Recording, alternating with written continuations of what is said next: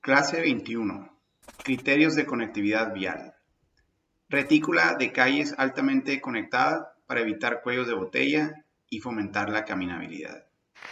Hola, pues bienvenidos de nuevo. Eh, hoy nos toca empezar con los temas de movilidad. Eh, por fin pasamos a este capítulo. Eh, pues los temas pasados habíamos estado muy enfocados en temas de desarrollo económico y de, y de emprendimiento y de todo lo que es el combate a la pobreza.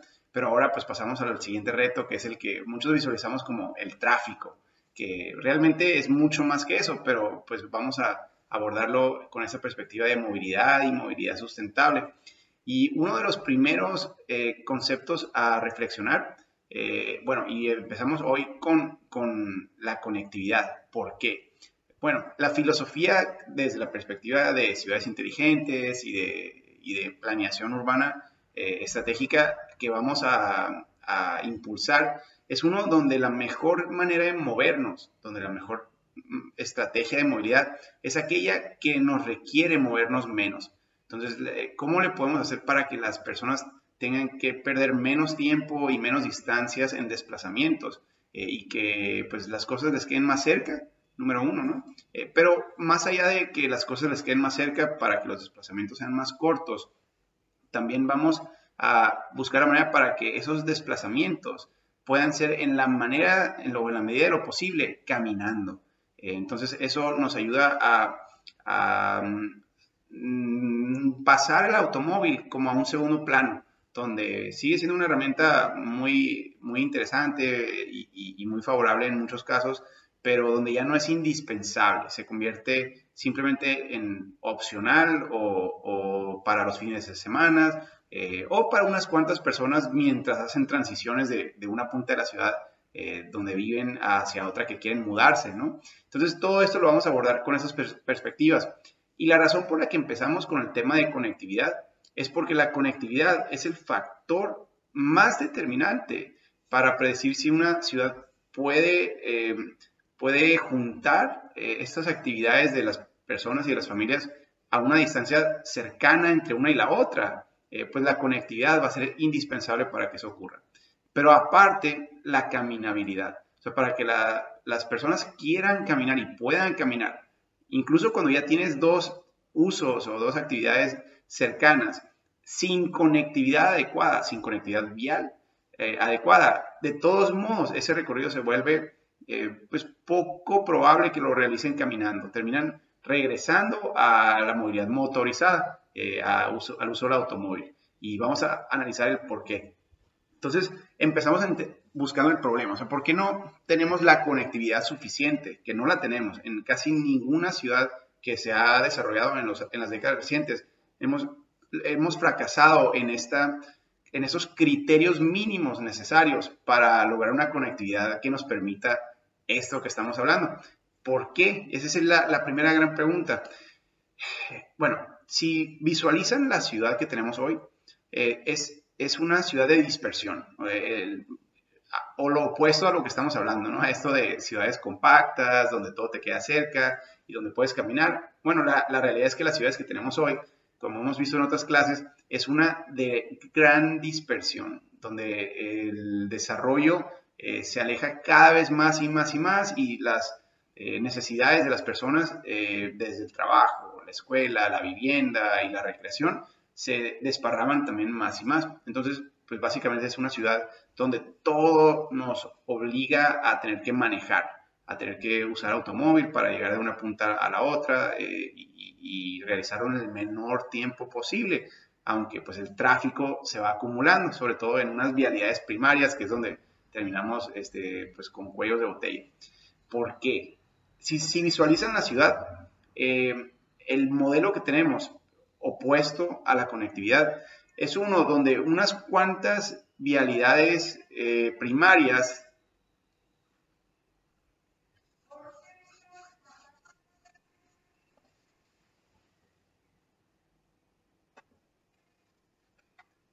si observan la ciudad que tenemos actualmente, eh, es una donde las vialidades primarias, unas cuantas vialidades principales, son como que las que nos conectan de una punta de la ciudad con la otra. Eh, y esos son como los troncos, imagínense que esos son como unos troncos. Y de ahí van desprendiendo unas ramas. Y de esas ramas van desprendiendo lo que al final llegamos, digamos, a los caracoles, ¿no? Que son, en un árbol serían las hojas. Bueno, las hojas, ese modelo de, crecimiento con, como arbolado, como de ramas, eh, es uno donde al final, digamos, topamos a un lugar donde la calle se acaba, donde la calle ya no continúa, como lo ocurre en, una hoja o en una raíz, también lo podemos ver. Eh, y, hablando de conectividad, pues es lo opuesto. Realmente la conectividad debería pensarse como una donde todas las vialidades terminan eh, continuando e interconectándose una con otra. Entonces es lo, opuesto. Entonces el modelo de conectividad comparado con el modelo de ramas o de caracoles que, le decimos. Eh, pero al final de estos caracoles, en este modelo actual que tenemos, eh, pues llegamos a lo que son las privadas, ¿no? Y esas son privadas, eh, sobre todo en el desarrollo moderno, donde entramos eh, con, a, una, a un residencial o a un fraccionamiento privado, donde ya no hay ninguna salida más, ese es el último caracol. Y pues es todo con rotondas o, o pues básicamente es un modelo que busca la menor conectividad posible para, para darle seguridad a las personas. Eso por un lado sea, que las familias creen que ese, ese modelo, ese, ese, ese tipo de desarrollo eh, les va a dar más seguridad y por eso pues los, los orientamos hacia, eh, hacia al mercado a favorecer eh, ese tipo de, de, desarrollos y de vivienda. Y, y, así ha crecido el modelo tanto de vivienda popular como de vivienda de, alta, de alto nivel, pues es el mismo o es muy parecido. Pero a eso le agregamos un componente más, que los que van desarrollando los terrenos eh, o estos grandes desarrollos inmobiliarios son, son terratenientes o, o cuando menos los que gestionan o los que impulsan el desarrollo para poder comercializar su terreno y poder venderlo, eh, ya sea si son desarrolladores de suelo o de vivienda. Ellos adquieren o tienen una gran propiedad eh, dentro de la ciudad o aledaña, en la periferia inmediata o en ocasiones un poco más lejos también. Entonces, ellos gestionan eh, todo lo necesario para poder vender terrenos o vender casas dentro de su terreno. El problema es que para ello, entre menor costo eh, generen, pues es mejor para ellos. Pero aparte, ellos no quieren hacer trabajo en beneficio de los vecinos o de otros terratenientes. Ellos quieren asegurar que su modelo se venda lo mejor posible y, y, que los demás no le compitan, si es posible, pues a su, a su proyecto. Pero menos si ellos van a financiar y ellos van a gestionar la inversión de la infraestructura de su terreno. Pues no quieren que el vecino, una vez que uno ya invierte en el pavimento, en el agua, en el drenaje y en abrir el mercado de, de esa zona de la ciudad, eh, lo último que quiere es que el vecino de a gratis se aproveche y empiece a vender. Por eso, pues fuera injusto realmente. Eh, y, entonces lo que ocurre es que se va desarrollando la ciudad donde esos terratenientes o estos promotores inmobiliarios o desarrolladores eh, diseñan un plan maestro donde adquieren una sola entrada a su terreno, pero aparte bloquean la salida de su terreno para que el de atrás ya no pueda desarrollar por su misma entrada. O sea, va a tener que buscar sacar una vialidad que rodee todo el desarrollo para poder llegar si lo logra.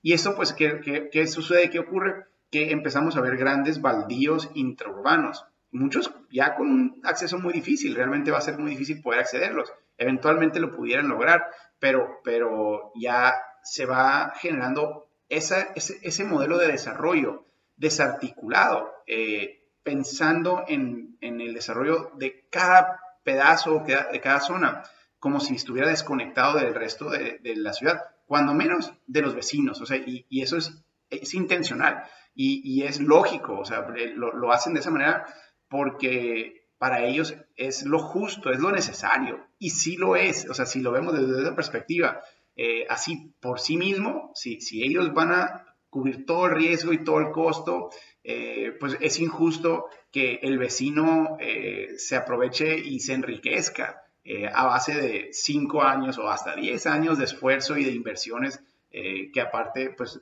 afectan a los que compran vivienda en el del promotor inicial, ¿no? Entonces, esa es la visión y esa es una de las razones por la que está creciendo una ciudad completamente desarticulada, en caracoles, en ramitas, donde cada uno va pensando en su propio, en su propio caracol. Eh, y pues los bandidos interurbanos hacen que la ciudad tenga que seguir dispersándose. O sea, la ciudad tiene que seguir buscando terrenos que estén al lado de las vialidades principales eh, porque esas son las que ya están hechas y esas son las que tienen acceso, y vamos teniendo que irnos más y más lejos, aunque tengamos terrenos dentro de la ciudad pues, muy bien ubicados, pero como ya no tienen acceso o, como están alejados de, la vialidad principal, pues no tienen mucha manera de aprovecharse eh, y el dueño no sabe cómo comercializarlo o cómo desarrollarlo. Lo que ocurre después de eso es el tema de, las privadas. O sea, las privadas, aparte, cada una buscando la seguridad, dentro de ese caracol, pues hay muchos caracoles chicos. En fin, este es el modelo que tenemos eh, y esa es una de las razones por las que no, no va a ser fácil transicionar hacia este modelo de ciudades compactas, de usos mixtos y de caminabilidad. ¿Por qué? Bueno, eh, hay una gráfica buenísima para los que vean la clase visualmente, la voy a compartir, eh, donde podemos ver la diferencia entre un desarrollo de caracol, donde todo está eh, cerrado, comparado con otro interconectado. Y pensando en una vivienda, una vivienda que tiene una escuela a una distancia en los dos modelos similar. O sea, digamos que puede estar a 300 metros de esa escuela.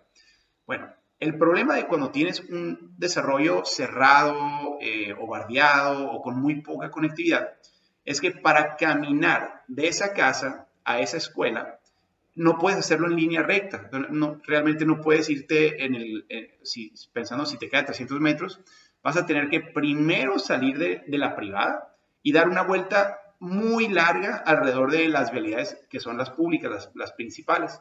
Y ese recorrido, aunque te quedaba a 300 metros o menos, ese recorrido te va a quedar a ahora una distancia de 700 o a un kilómetro o 1.5 kilómetros de distancia.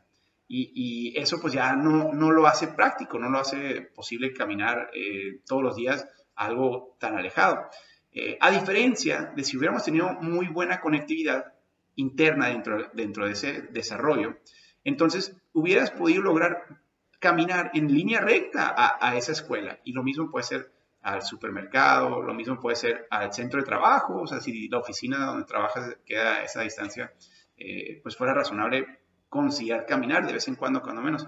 Eh, pues esa es la, diferencia de, por qué no se puede caminar aunque tengamos usos mixtos, aunque tengamos banquetas, si no tenemos una conectividad vial eh, adecuada, permitiendo que las distancias sean atractivas.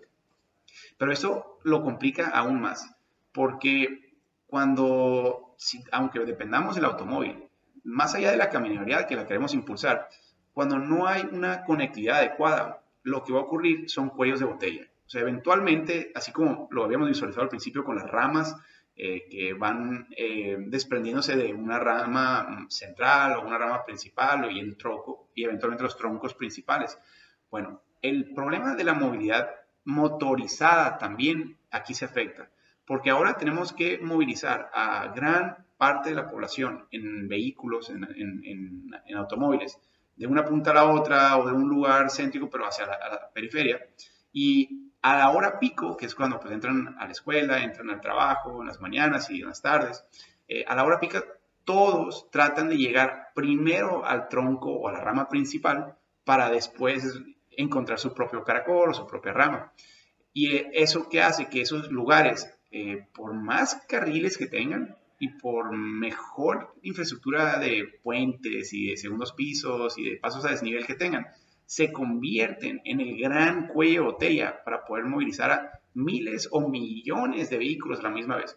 Entonces no hay ningún proyecto de ingeniería vial en el mundo que haya logrado eh, asegurar que esos puntos no se conviertan en puntos de saturación y entonces acabamos de generar un conflicto vial donde el tráfico va a ser la realidad permanente de esa, de esa, comunidad. Entonces vemos cómo ahora eh, muchas familias empiezan a perder eh, pues dos, tres, hasta cuatro horas en tráfico todos los días, atorados en esos cuellos de botella que son inevitables cuando pues el modelo es uno de troncos y de ramas. A diferencia de los modelos de conectividad vial, o sea, porque incluso hablando de la movilidad motorizada, cuando tenemos una gran cantidad de rutas, porque todo está interconectado y tenemos una jerarquía de vialidades, de la cual vamos a platicar, en ese modelo, si un sector por alguna razón se paraliza por, por un choque, por un accidente, por una inundación, eh, cualquier cosa que ocurra, eh, realmente tenemos una gran variedad de rutas posibles. Entonces, posiblemente la, velocidad sea menor, eh, porque no son ya autopistas o no son freeways, sino que son vialidades primarias. Pero tenemos 5, 10, 15, 20 maneras de llegar de un punto a otro. Entonces, ese modelo de conectividad también es mucho más agradable para desahogar tráfico y poder movilizar sin, sin generar cuellos de botella. Eh, cuando tenemos estas eh, necesidades de desplazamiento, aunque sean alejados todavía. Eh, eso es parte del, logro de estos modelos de, conectividad. Pero como decíamos, entonces esto implica para no nomás impulsar la caminabilidad, sino para poder movilizarnos en todo tipo de transporte de una manera más sostenible, implica una jerarquía de vialidades.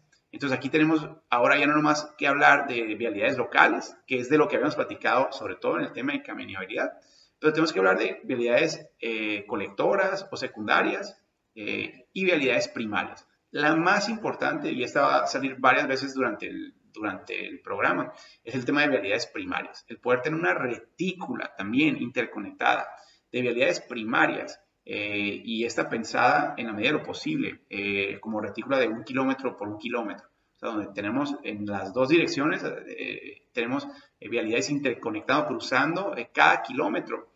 eso y generando una red de estas vialidades primarias va a ser fundamental. Y esas vialidades primarias es lo que le va a dar eh, forma a las rutas de transporte público. Entonces, por eso son tan importantes. aparte de que nos permiten movilizar vehículos, esas también van a ser necesarias para poder generar una red y una cobertura suficientemente atractiva de, transporte colectivo, de, buses, eh, y también de, de movilidad vehicular le agregamos, y lo vamos a ver en un capítulo futuro, que aquí también movemos las obras de cabeza, movemos eh, eh, la, infraestructura básica de agua y de drenaje y de, electricidad, eh, pero porque también son, son bienes que se tienen que mover esos, ¿no? Entonces eso cuenta, pero por ahora, pues hablando de la movilidad de las personas, son la primer pieza para, para esta movilidad de largo plazo de una ciudad.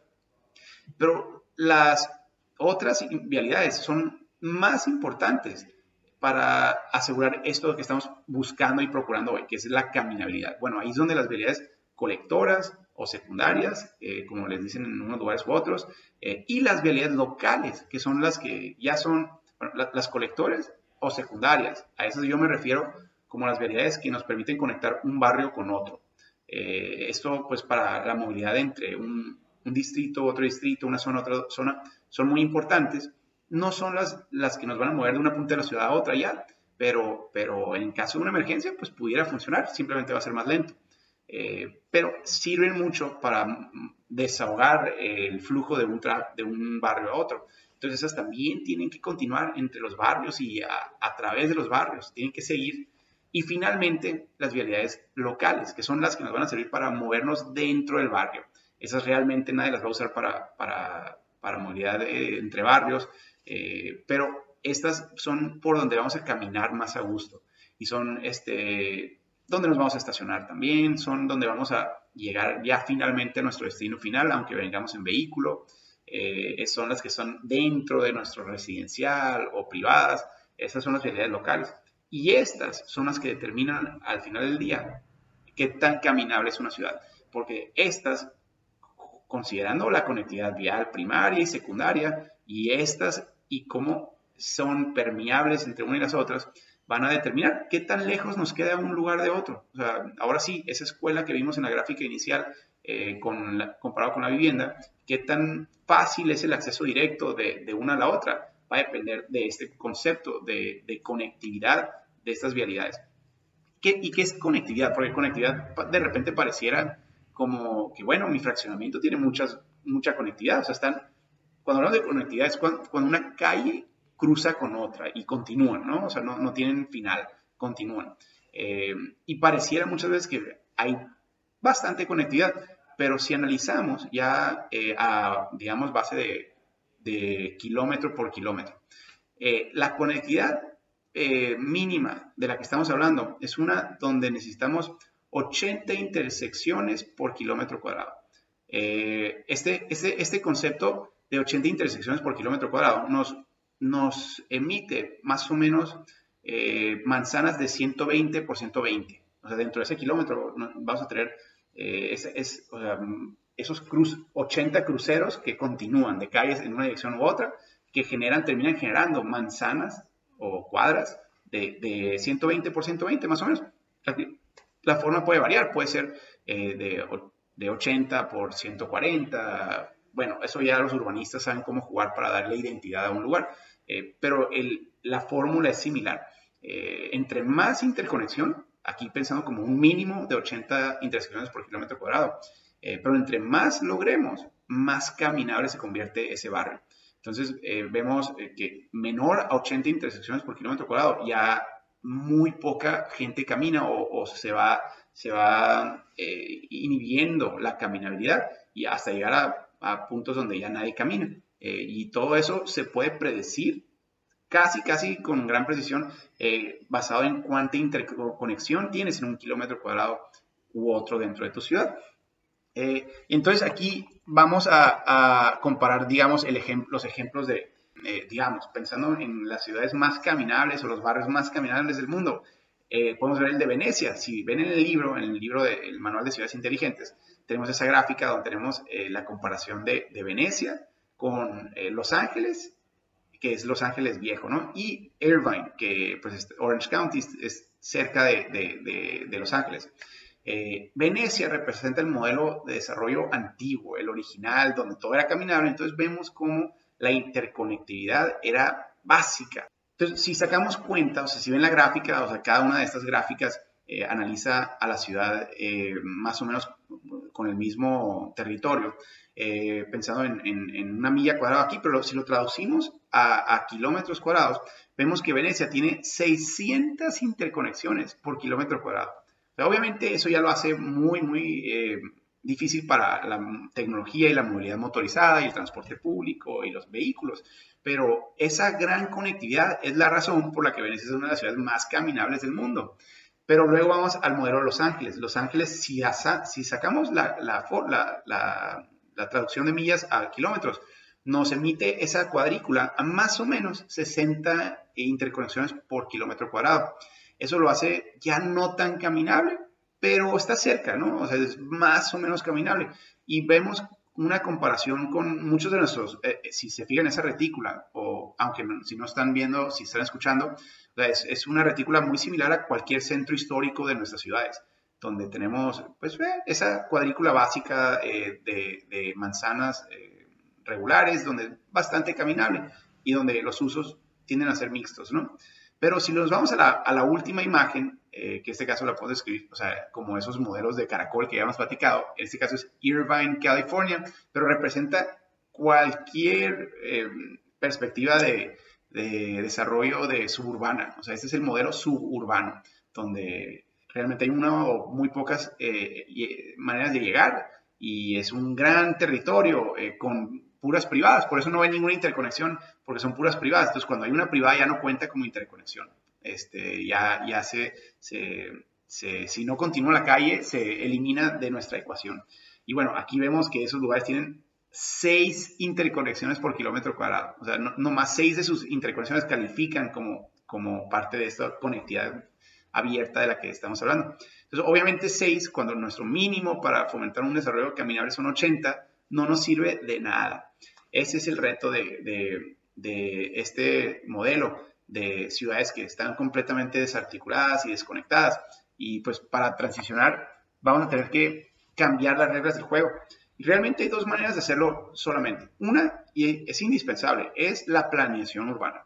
Nuestros planificadores, esta es una de las cosas que no hemos encontrado maneras donde el mercado por sí mismo eh, logre generar una estructura vial coherente eh, para facilitar la caminabilidad, no hemos encontrado, por, por, alguna razón u otra, incluso cuando se construyen desarrollos inmobiliarios caminables, aún así, estos piensan solamente en el terreno que ellos compraron.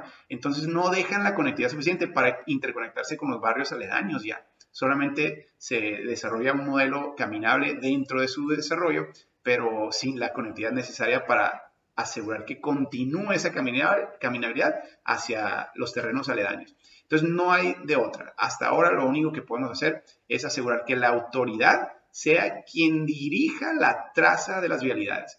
Esto es de lo que platicamos en el curso inicial de reforma urbana y lo repetimos aquí. Es uno de los elementos más importantes de la planeación urbana, es guiar esta traza de vialidades, sobre todo vialidades primarias y colectoras. Eh, pero segundo, si no tenemos la capacidad de trazar calle por calle, sobre todo en las ciudades grandes, creo que las ciudades chicas tienen una oportunidad gigante aquí, pero las ciudades grandes, si consideran que no tienen esa oportunidad de una traza muy ambiciosa, y más cuando son terrenos eh, irregulares, porque pues si es plano, a lo mejor hasta cuadrado lo planean, de, hasta lo dictan desde un día y, ya todo continúa y, está fácil. Pero ¿qué pasa cuando tenemos arroyos, cuando tenemos montañas, cuando tenemos cosas más complicadas? Bueno, eh, es posible guiar solamente las vialidades primarias o secundarias eh, y emitir ciertos criterios de conectividad, una regulación muy clara para que cada desarrollador construya la traza a como quiera, o sea, con las formas que quieran, con las dimensiones que quieran, pero garantizando cierta interconexión mínima.